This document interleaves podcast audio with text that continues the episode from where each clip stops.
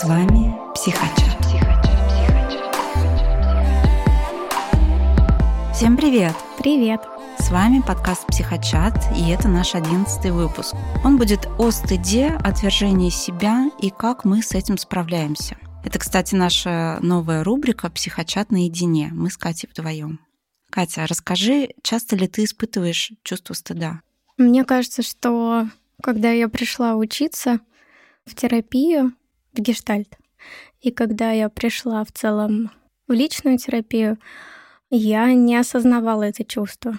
Но оказалось, что я в нем жила просто долгое время, и поэтому его невозможно было как-то увидеть, присвоить. А так, в целом, а, чувство стыда мне знакомо очень хорошо, но благодаря терапии, благодаря учебе я его больше замечаю, и оно не так сильно на меня влияет.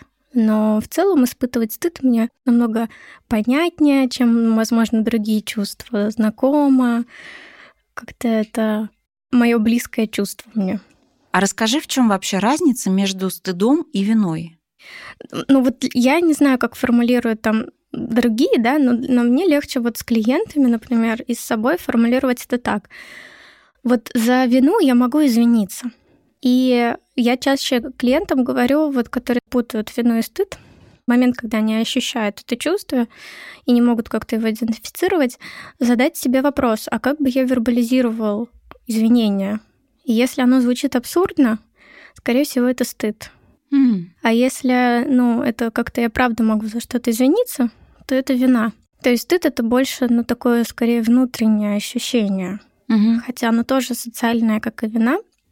Но зачастую оно может быть чаще всего э, через какое-то убеждение mm-hmm. о себе или о мире. Поэтому, ну, для меня вот какой-то такой маркер я чаще всего mm-hmm. говорю. Может быть, ты как-то расскажешь еще, как ты вот разделяешь? Я немножко добавлю, да, у меня похожее понимание.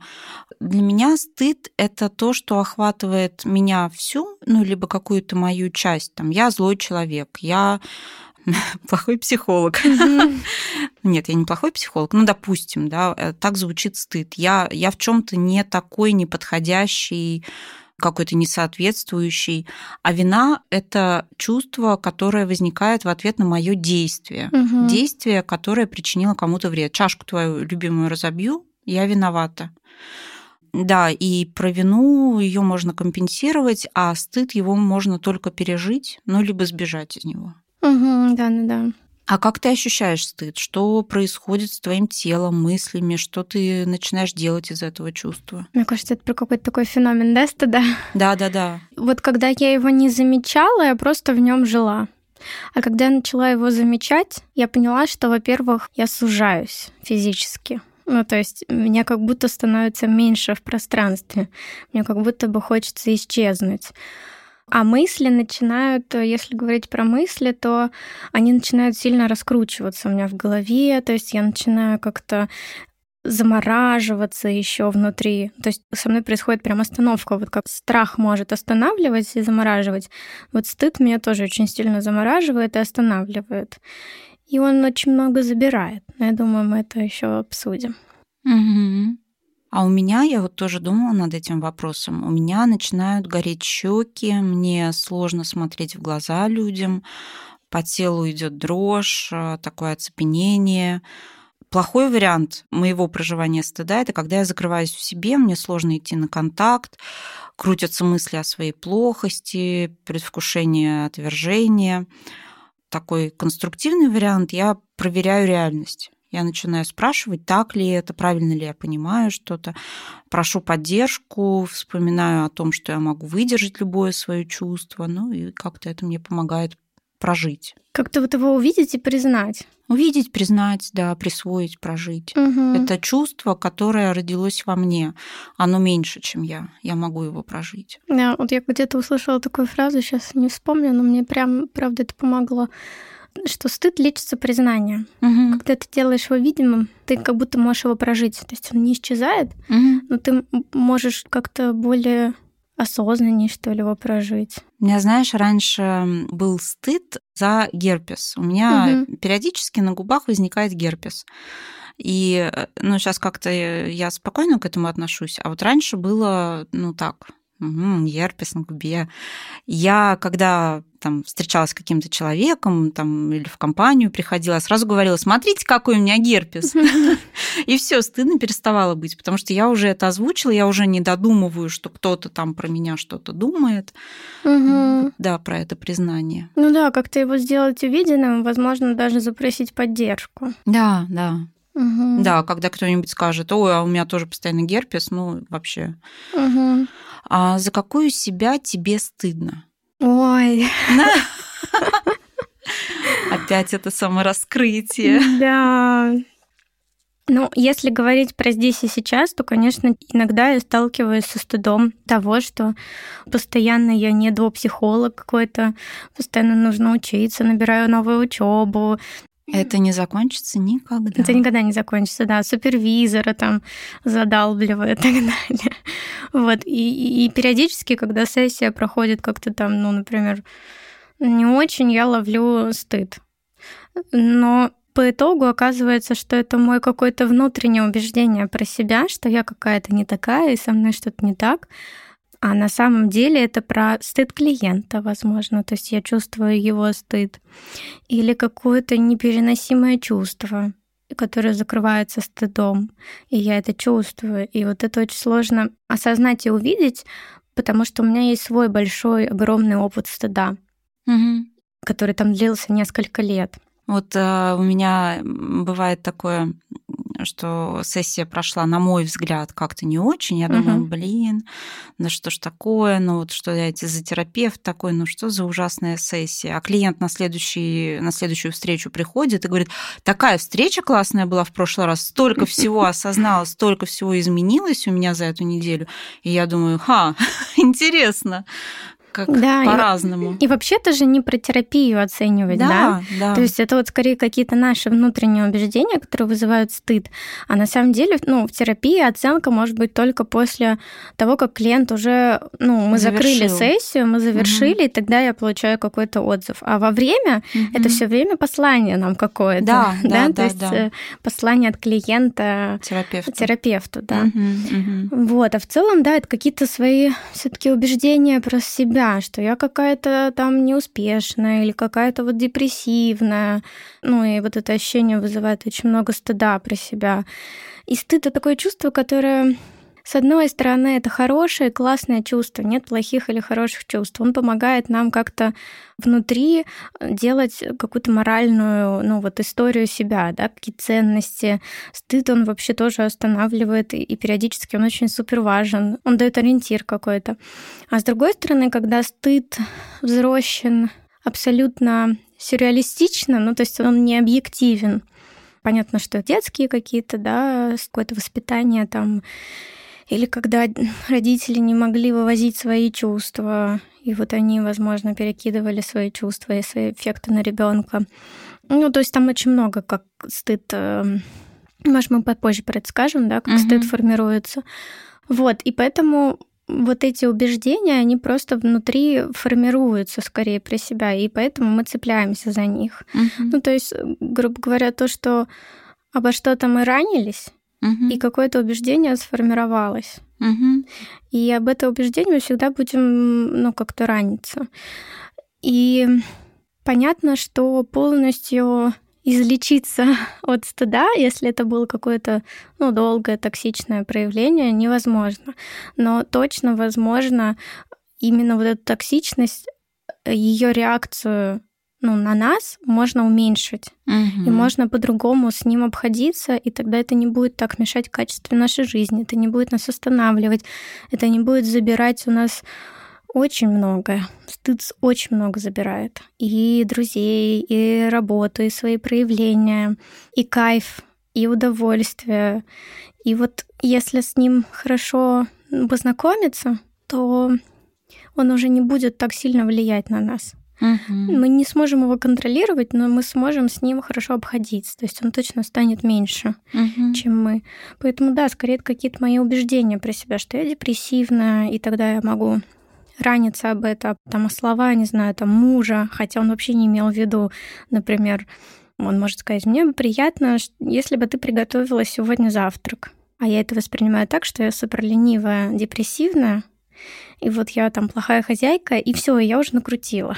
И mm-hmm. ушла в стыд. Mm-hmm. А на самом деле он вообще не это имел в виду, он просто, ну, как-то говорит о том, как обо мне ну, хотелось бы, чтобы ты заботилась. И все. Mm-hmm. А я попадаю вот ну, в те точки стыда, про которые у меня есть убеждения. Mm.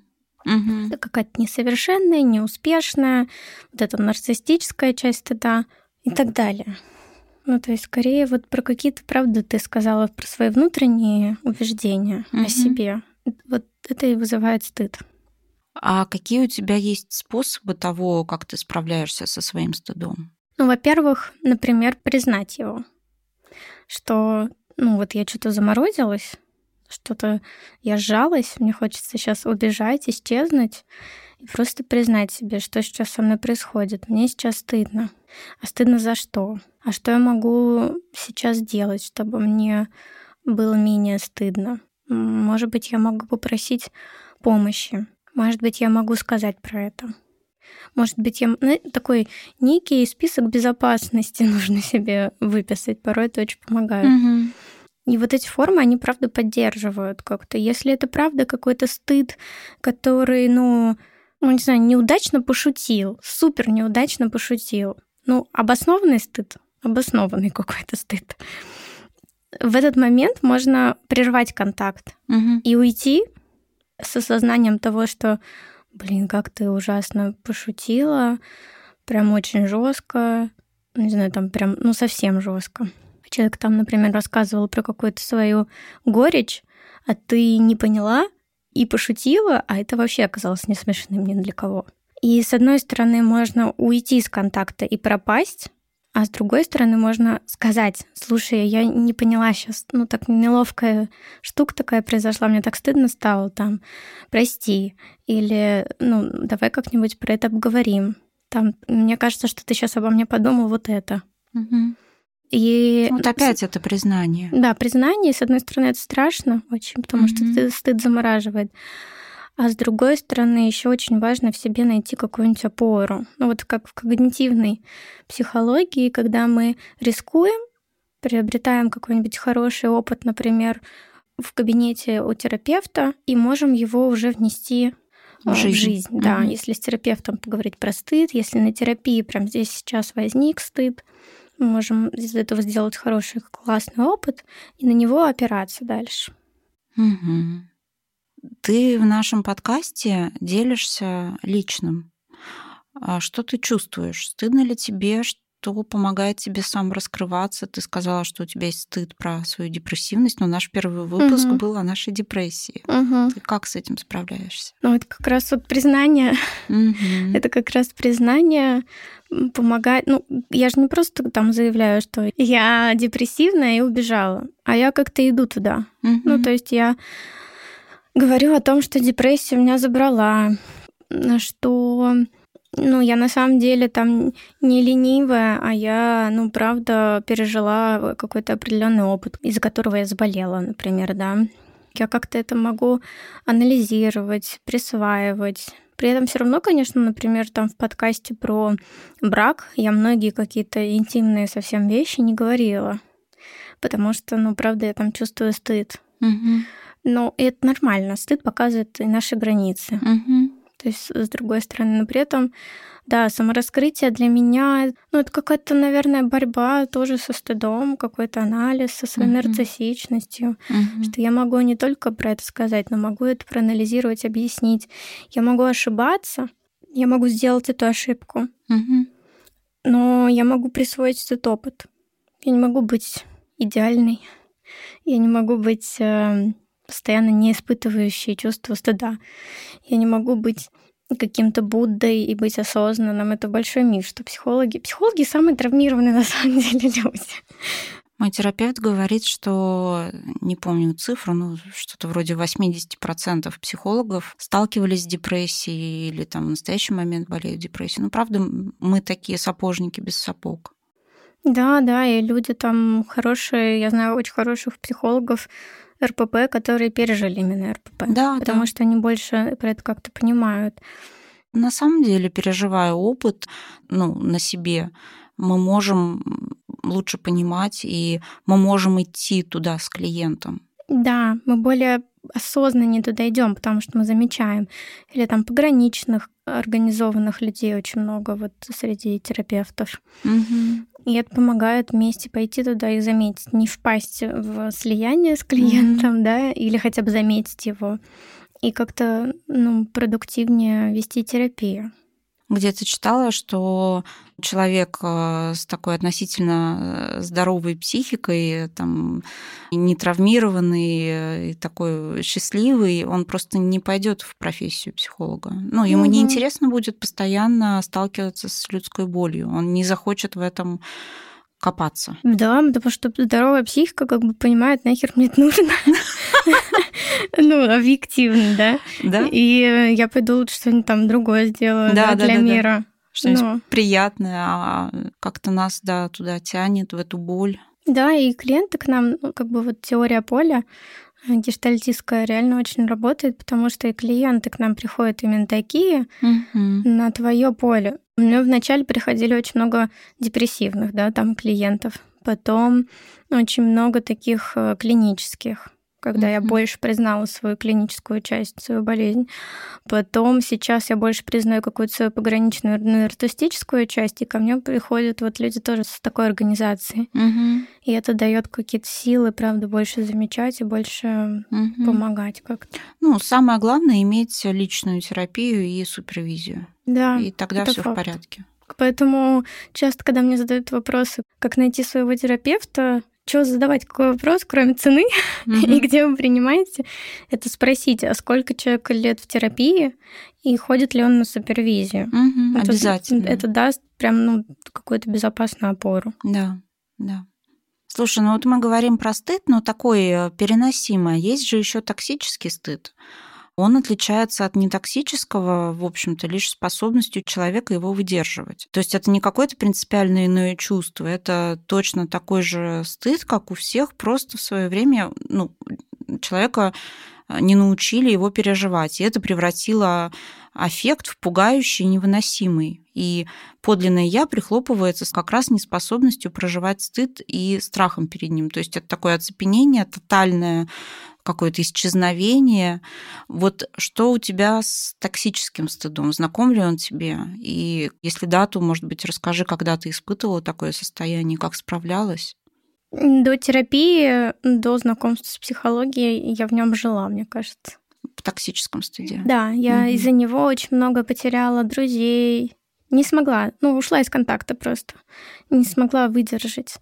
Потеряла какие-то классные хобби, которыми бы я хотела заниматься. Угу. Там петь, я просто свалила там в какой-то момент, танцевать, я просто тоже ушла, потому что я его не осознавала, что стыд со мной происходит, потому что более легкий стыд ты хотя бы можешь осознать, ты можешь сказать, мне неловко, или там, блин, ну вот как-то, да, проявить mm-hmm. его, а непереносимый, ты просто замораживаешься, mm-hmm. И твоя главная задача уйти. При этом ты кучу сил внутренних тратишь, энергии, ты супер сильно устаешь, у тебя понижается настроение, но ты не понимаешь, что происходит. Какую-то работу я потеряла, да, из-за вот этого токсичного стыда. Сейчас я осознаю, что я тоже могу в него падать, чувствовать этот токсичный стыд, но он не настолько токсичен просто потому, что я его могу осознать. И скорее мне помогает в момент совсем тотального такого токсичного стыда, когда очень сложно даже соприкоснуться, это тактильность. Mm. Чтобы меня в этот момент просто кто-то обнял. Mm-hmm как будто бы я так сжимаюсь, mm-hmm. а чтобы кто-то показал мне, что у меня есть какие-то границы, чтобы бы я почувствовала себя. Потому что периодически в этот момент даже невозможно почувствовать себя. Ты настолько сильно замораживаешься, цепенеешь, что ты даже не чувствуешь границ кожи, ну, вообще границы своего тела. И мне в этот момент помогало, когда меня просто кто-то обнимает. Mm-hmm. Но это же тоже нужно еще попросить. Да. А для этого нужно заметить стыд. Mm-hmm. Поэтому... Тяжелое переживание. Как ты работаешь со стыдом у клиентов? Ну, скорее сначала нужно поисследовать, потому что не всегда клиент понимает, что это стыд. Человек может называть его по-разному. Или человек может э, называть стыд э, тревогой. Или тем, что сложно там коммуницировать. Или сложно как-то предъявляться. Ему кажется, что он просто такой, и нужно с этим что-то сделать. А что он чувствует, он не понимает. И сначала, ну, правда, важно заметить, вообще стыд ли это. Поэтому я вот часто говорю, может быть, как-то в течение недели позадаете себе вопрос, как я могу вербализировать этот стыд? Прям так и задать, вот я сейчас, со мной что-то происходит, могу ли я за это извиниться? И как бы это звучало? И периодически это помогает прям увидеть и осознать свой стыд. Если мы все таки уже клиент сам говорит о том, что я вот сталкиваюсь со стыдом, то мы идем в убеждения, которые приносят этот стыд, мы начинаем их разбирать и так далее. Но в любом случае для меня как будто бы формулировка какая-то одна, ну вот в терапии это сначала заметить, потом его осознать, потом его присвоить, а это долгое время занимает. Угу. И после только присвоения у нас появляются формы, как с этим обходиться. Угу. Но перескочить сразу мы не можем. К сожалению, да. А что ты посоветуешь тем, кто страдает от э, часто возникающего стыда? Терапию. Терапию, во-первых. Во-вторых, ну, наверное, какой-то самый э, вот, эм, ну, такое, не знаю, для меня какое-то упражнение, которое лично мне помогает, и вот в практике моей это как раз э, задавать себе вопрос периодически. Я сейчас что-то такое испытываю, похожее, как мне кажется, на стыд. Как я могу это его вербализовать? Я извиняюсь за что? И если это звучит абсурдно, похоже, это какие-то внутренние убеждения. Угу. Ну вот больше как-нибудь задавать, что сейчас со мной происходит. Угу. Чем больше мы будем это замечать, тем больше это из вытесненного будет как-то более замеченным, а значит, не так сильно будет на нас влиять. Как помнишь, Андрей Чернышов из нашего экзистенциального выпуска Угу. говорил, э, мы часто друг другу задаем вопрос, ну как ты сам, а хорошо бы его самому себе задавать несколько раз в день. Что Да. со мной, что со мной, как, как я. Да, или хотя бы просто вот этот вопрос, потому что зачастую Мгм. стыд настолько не осознается, что вы просто супер уставшие ходите, не можете выспаться, еда не приносит удовольствия, и токсичный стыд, правда, может уйти в депрессивный эпизод.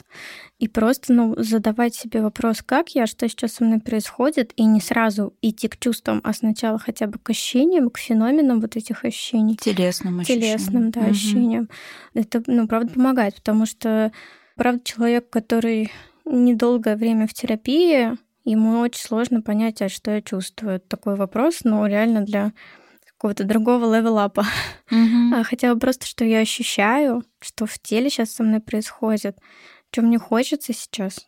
Мгм. Вот это в заморозке, который часто дает стыд, это правда бывает очень полезно, потому что иногда ты сидишь в заморозке, а потом вдруг понимаешь, что вот по ощущениям похоже что-то на стыд, и тебя начинает прорывать слезы, например. Мгм.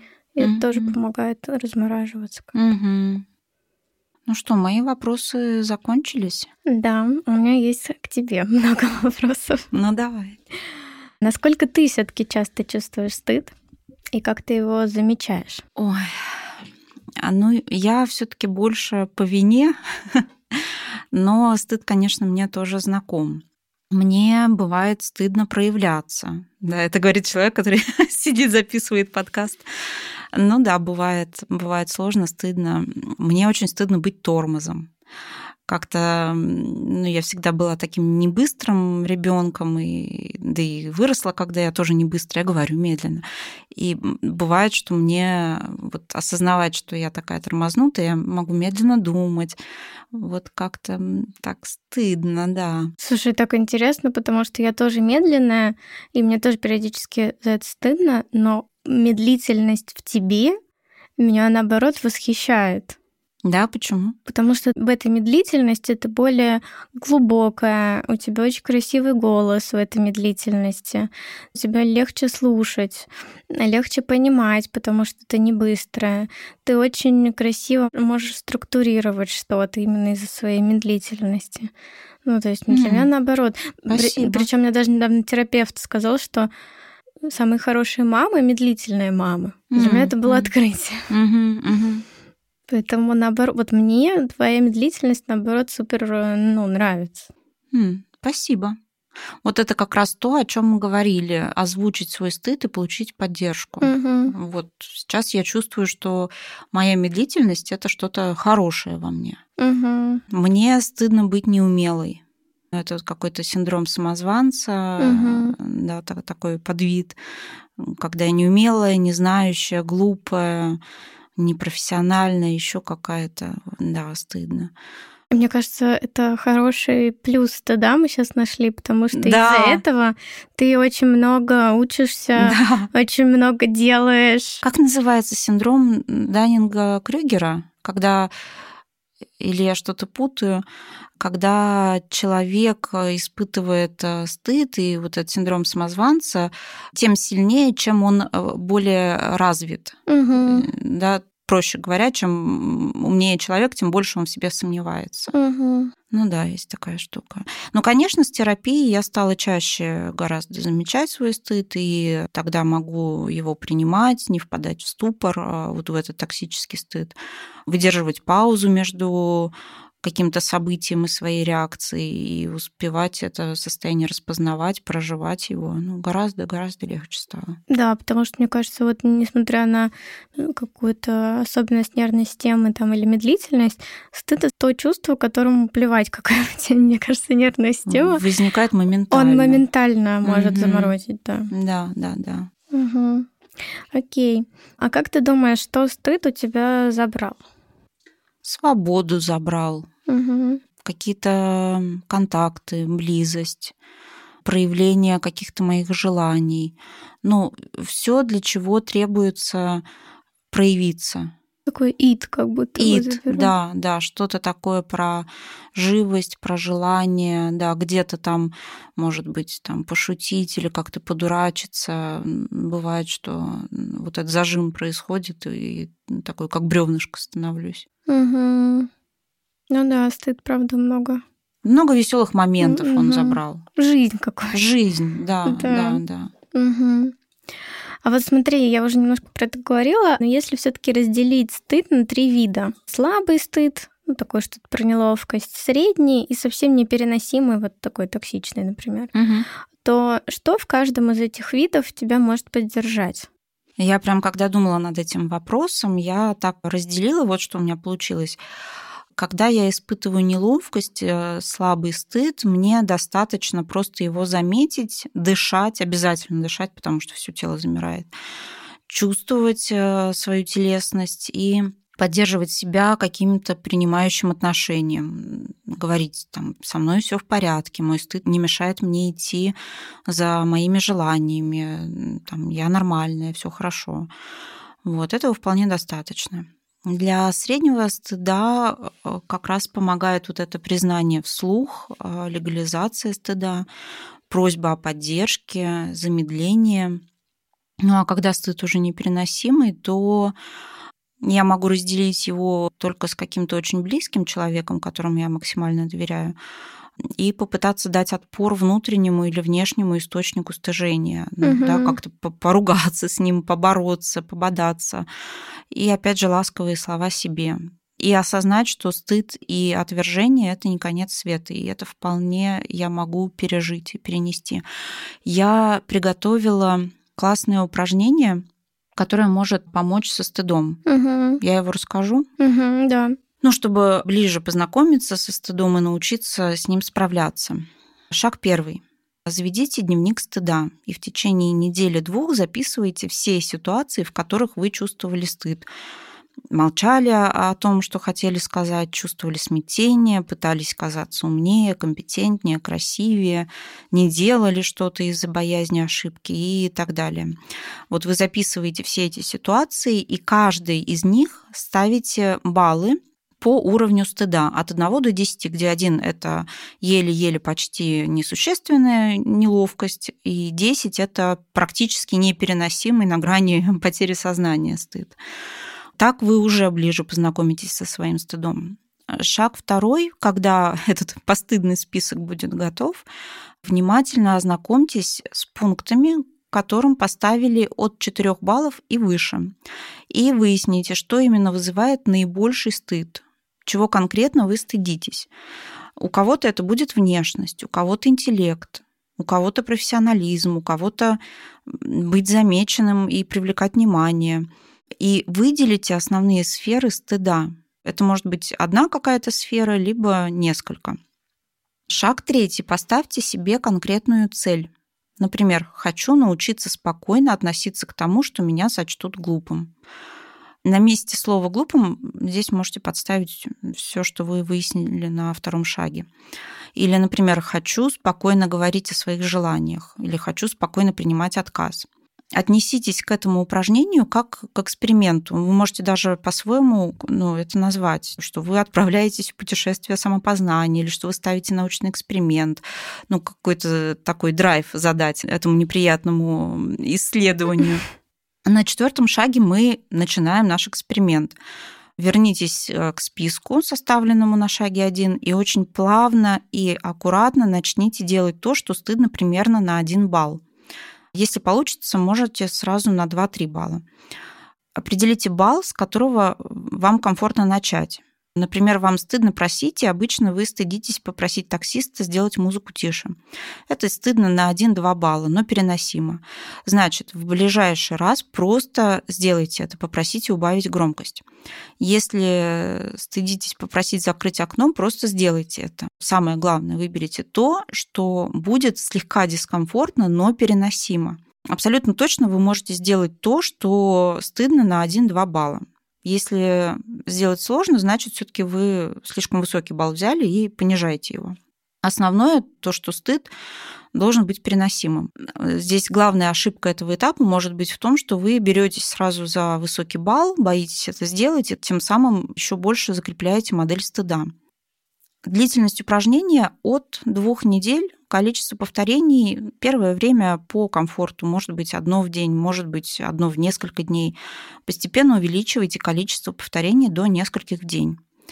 И шаг пятый, продолжайте наращивать балл, все то же, что делали на шаге 4, только там, на пятерку, на шестерку. И каждый раз, идя в стыд, делайте на микрошаг больше. Когда научитесь проживать стыд на 1-2 балла, переходите к трем, далее к четырем. Длительность и количество повторений до момента, пока стыд на этот балл не уйдет. Дальше повышаете. Так постепенно вы добавляете следующий балл и прорабатываете все вот эти стыдные моменты. Конечно, велика вероятность, что в процессе упражнения вы столкнетесь с отвержением, но это и есть основная задача этого упражнения – научиться спокойно проживать отвержение, потому что вот это пресловутое «не бояться быть собой» – это как раз про спокойное проживание отвержения в любой форме. После того, как вы научитесь проживать отвержение, окружающие больше не смогут воздействовать на вас привычными какими-то манипулятивными способами. Вы уже не согласитесь там, на регулярную и неоплачиваемую работу, если не хотите, просто скажете, что вам это не подходит. Ну, вот рекомендую попробовать для исследования своего стыда вот это упражнение. Да, мне кажется, супер упражнение. Спасибо тебе большое. Еще я думаю о том, что вот второй шаг в этом упражнении, он еще и поможет тем, кто как-то вот ищет запрос на терапию.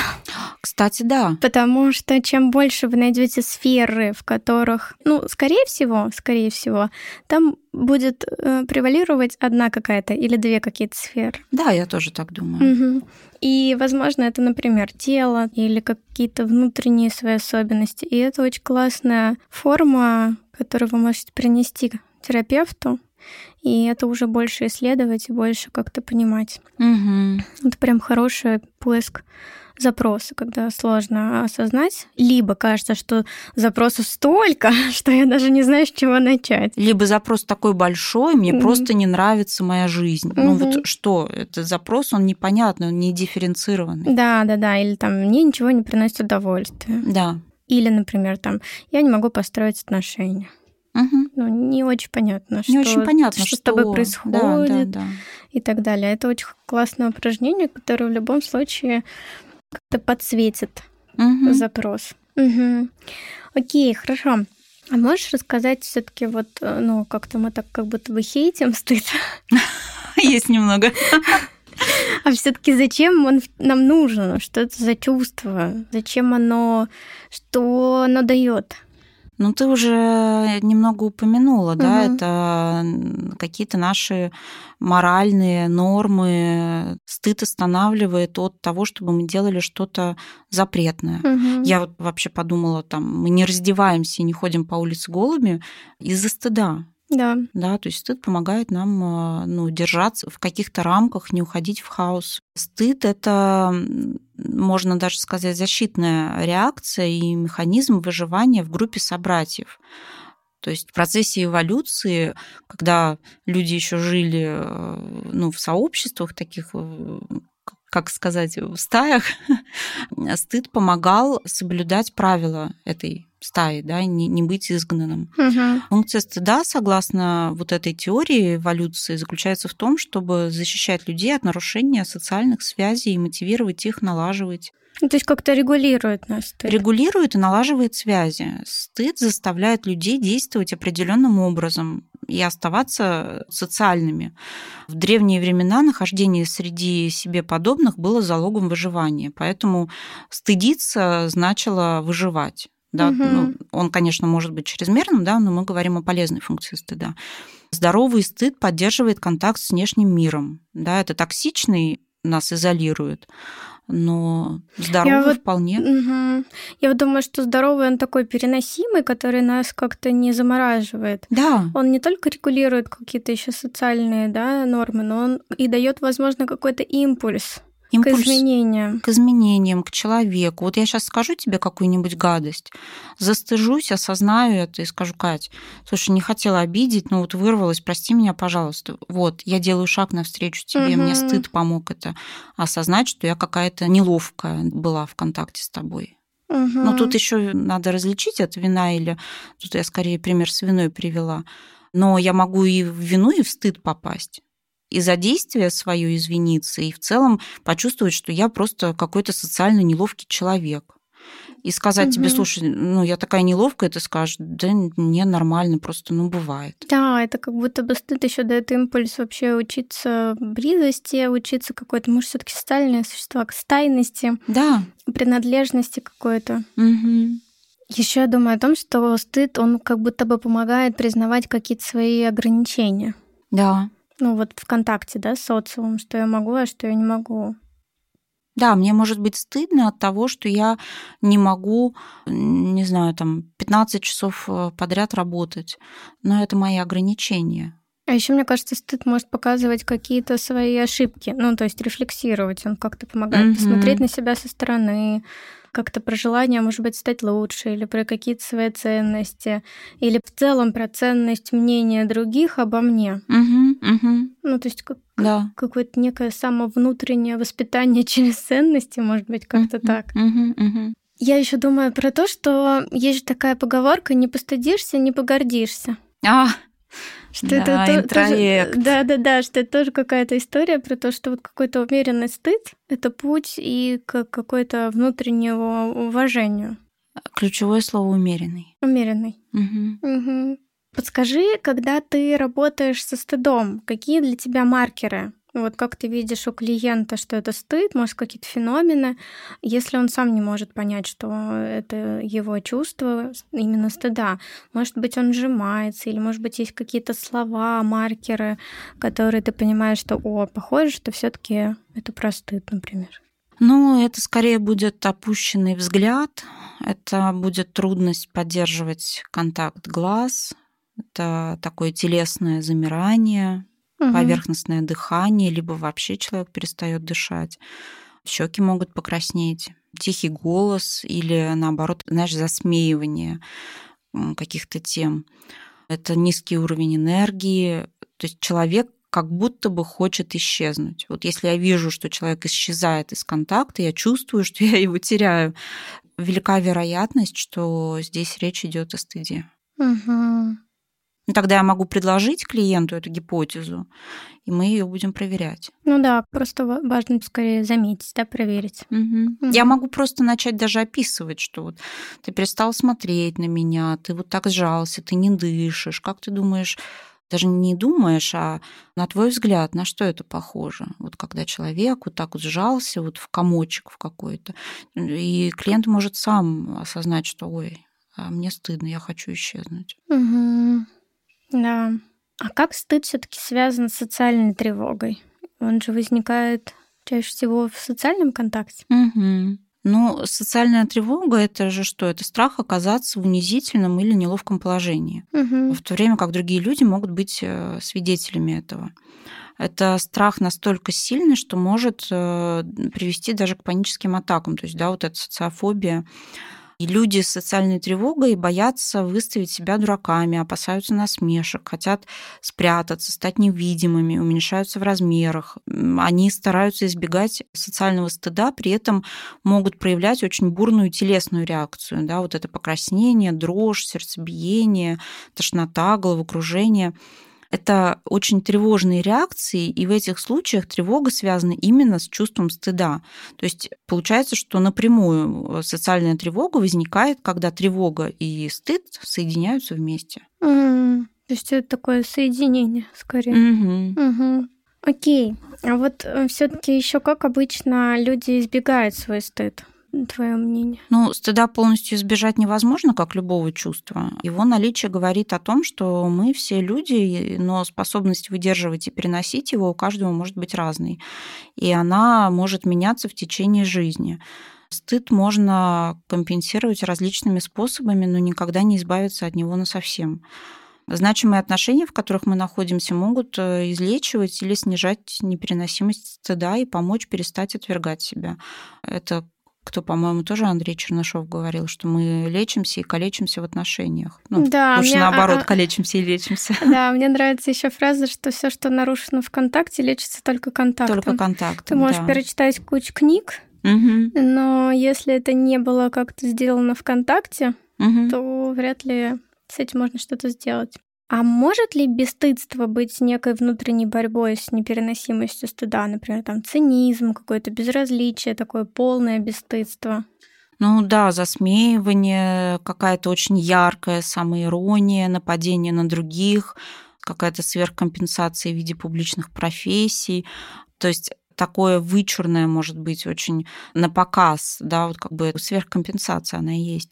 Со стыдом связано там какое-то, опять же, вычурное украшение себя, улучшение своего тела, либо наоборот, стремление не бросаться в глаза, это какие-то очень такие замкнутые, тихие люди, но в целом, да, бесстыдство – это как сверхкомпенсаторный механизм угу. при стыде. Я вот думаю, хочется какой-то пример привести. Пример? Давай подумаем. Ну вот, как ты думаешь, какое-то сверх изменение себя, например, пластические операции, какие-то гипер. Ну да, человек же не принимает себя, отвергает, он себя переделывает. Соответственно, ему ну, как-то непереносимо признать, что это я, я такой. Угу. Я думаю, что это связано со стыдом. Да, ну вот я имею в виду не просто какие-то там пластические операции, которые угу. ну, по желанию какому-то. Да, да, да. Вот эти а когда сверх. они не могут остановиться. Да, например. да, да, да. Угу. Слушай, я вот еще думаю про запрещенную социальную сеть, которая у нас э, именуется ярмаркой тщеславия, или как она там именуется. Ну, в общем, успешный успех там показывается. Я вот думаю, что вот этот успешный успех, он тоже может быть сверхкомпенсацией какого-то возможного отвержения себя или своей жизни, непринятие, да, вот когда я показываю наоборот, что я вот я такой супер классный. Ну, чтобы, да, никто не заметил, какой я не классный. Да, то есть показать какую-то другую сторону. Угу.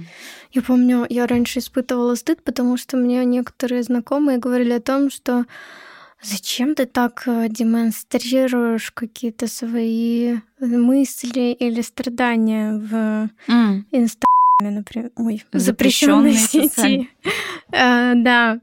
И я прям стыдилась. Я думаю, господи, что я за истеричка там или какая-то демонстративная история. А потом, когда удалось как-то, ну, я все еще в процессе присвоения своей демонстративности какой-то, а почему бы нет? А почему нет, собственно? Почему я не могу делиться с какой-то уязвимой частью, да, и в то же время показывать, например, какой-то свой путь? Почему-то Мгм. вот как будто бы принято в этой запрещенной сети показывать только только успех. Только успех. Ну, либо говорить о своем пути через призму вот этого успеха, да, не говорить о, об оборотной стороне. Угу. Ну, вот я сейчас думаю про депрессию, что ну, натыкалась на там посты людей, которые, например, излечились от депрессии или там в процессе излечения, и они как-то так хвастаются тем, как они свой путь проходят, ну, какую-то красивую сторону э, этой истории показывают. И мало вообще кто говорит о отвратительной стороне депрессии. Да, да как будто бы часто так романтизируют эту да. историю, а вот о том, что, ну, на самом деле это супер неположительный опыт. Да, там очень много всего мерзкого, грязного, отвратительного в этой болезни. Об этом вообще практически никто не говорит. Угу. Да, я думаю о том, что депрессия же может быть не только как самостоятельная болезнь, а как итог какой-то организации личности или mm-hmm. вот какого-то, ну, там, стыда того же, да, например, или какой-то вот нарциссической части, с которой не удалось как-то познакомиться или как-то вот mm-hmm. найти форму, как с ней обходиться. И тогда мы уходим вот в это. Вот мы же с тобой говорили про вот эту витальность, да, ид, живость. И если стыдом прихлопнуто слишком много живости, то вполне мы можем прийти к депрессивному эпизоду. Угу когда мы не позволяем себе жить, проживать вот так, как нам хочется, какие-то события, моменты, какие-то свои состояния. Да, а вот с другой стороны, вот в бесстыдстве или в какой-то суперагрессивности, с одной стороны, как будто бы много витальности, а с другой стороны, ну, там много непризнанного чего-то. Очень много. И эм, тогда Вопрос в том, насколько качественна эта витальность, да, насколько она правда про свободу или про выбор только какой-то одной там цинизма, там сарказма или вот засмеивания. Угу. И витальность ли это, или это какая-то компенсаторная агрессивность, такая защитная? Да, ну да, да, это тоже витальность, конечно, но качество другое. Качество другое, именно потому что, с одной стороны, ты вроде чувствуешь свободу и витальность, а с другой стороны, ты же не можешь показать другую свою сторону или да. там прожить ее или поделиться. Целостность теряется. Да, целостность, как будто такая мозаика тогда. Мозаика, да, да. Или ты ходишь и все время одним боком поворачиваешься, а что там с другой стороны? Угу. Да. Ну, ну что? что? Будем тогда завершать. Давай, хорошо поговорили про стыд. Да. Мне кажется, твое упражнение очень супер полезное. Если вам удастся его сделать, как-то что-то обнаружить, поделитесь. Поделитесь, Будет да. Очень интересно. Я вот думаю, что я тоже попробую сделать это упражнение. Но ты только начиная с низких баллов. Да-да-да. Ну вот мне отозвалось про таксистов. Иногда мне хочется попросить, а я почему-то ухожу в другие какие-то мысли и не, не особо замечаю, что я сейчас чувствую. Расскажешь, если попросишь. Угу, Интересно. Да. Ну что, дорогие слушатели, мы заканчиваем наш выпуск про стыд. Поделитесь в наших социальных сетях, как вам было слушать, как вам вообще вот этот формат психочат наедине. Угу. Следующий выпуск мы, наверное, проведем уже с приглашенным гостем, да? Да. Да, желаем вам как-то увидеть свой стыд, принимать его, обходиться с ним. И с теплом к нему с теплом, отнестись. Да, как к своему чувству, к своему импульсу.